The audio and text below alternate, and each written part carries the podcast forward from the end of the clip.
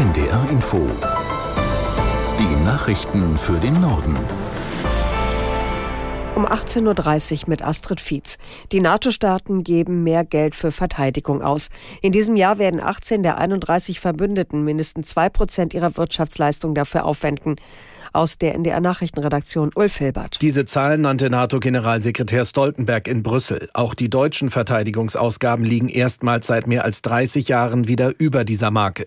Das ist unter anderem auf das Sondervermögen für die Bundeswehr zurückzuführen, das die Regierung vor zwei Jahren aufgelegt hat.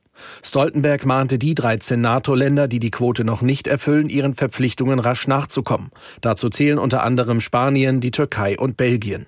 Kritisch äußerte sich Stoltenberg zur Diskussion, Europa solle eigene Atomwaffen besitzen, um sich unabhängig von den USA verteidigen zu können. Die Debatte ist nach den jüngsten Äußerungen des früheren US-Präsidenten Trump wieder laut geworden. Stoltenberg sagte, die nukleare Abschreckung der NATO funktioniere und man müsse sicherstellen, dass sie verlässlich bleibe. CSU-Chef Söder will nach der nächsten Bundestagswahl nicht mit den Grünen regieren. Der bayerische Ministerpräsident sagte beim politischen Aschermittwoch der Christsozialen in Passau, die Grünen seien nicht regierungsfähig. SPD-Chef Klingbeil griff auf dem politischen Aschermittwoch seiner Partei in Vilshofen vor allem die AfD an. Wer meine, diese Partei wählen zu müssen aus Protest gegen die Ampelregierung, der irre. Rechtsextreme zu wählen sei niemals die Lösung eines demokratischen Problems, so Klingbeil.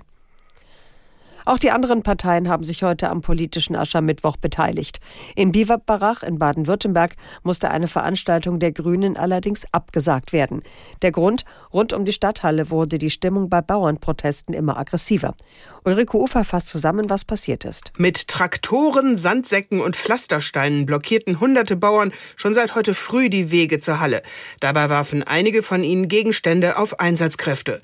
Die Polizei reagierte mit Pfefferspray und Schlagstöcken und versuchte, die Blockaden aufzulösen. Bei den Protesten wurde neben einem Einsatzfahrzeug auch eine Scheibe an einem Begleitfahrzeug von Bundesagrarminister Özdemir beschädigt. Özdemir wollte bei der Veranstaltung eine Rede halten. Er betonte, es seien nur Einzelne gewesen, die sich so benommen hätten. Der palästinensische Präsident Abbas hat die Hamas aufgefordert, rasch ein Geiselabkommen mit der israelischen Regierung zu schließen. Die Islamistenorganisation solle einem solchen Deal zustimmen, um das palästinensische Volk zu schützen. Aus Tel Aviv, Julio Segador. Wochenlang hatte sich Mahmoud Abbas nicht zu Wort gemeldet. Nun macht der 88-jährige Palästinenser Präsident Druck. Unmissverständlich fordert Abbas die Hamas auf, mit Israel schnell ein Abkommen zur Freilassung der in Gaza verbliebenen Geiseln und einer Waffenruhe abzuschließen. Deutliche Worte des Palästinenserpräsidenten auch an die Adresse Israels. Die israelische Besatzung führe einen offenen Krieg im Gazastreifen, der täglich zur Tötung hunderter Palästinenser geführt habe, zusätzlich zur Erstürmung des Westjordanlandes und Jerusalems. In Indonesien kommt wohl der umstrittene Ex-General Prabowo Subianto an die Macht. Laut vorläufigen Berechnungen hat er die Präsidentschaftswahl mit weitem Vorsprung für sich entschieden.